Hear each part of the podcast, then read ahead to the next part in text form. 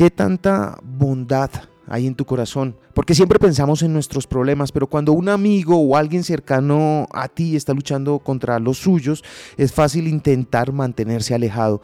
Supones que necesitan espacio y que te llamarán si te necesitan a ti.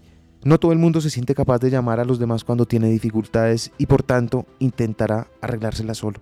Comprueba frecuentemente cómo están, hazle saber que les apoyas y que estás ahí para ellos. Recuerda que lo que ellos sienten y lo que tú sientes pueden ser dos cosas diferentes. No juzgues basándote en lo que tú pensarías o sentirías. En su lugar, intenta centrarte en ellos y en lo que te dicen sobre sus pensamientos y sentimientos.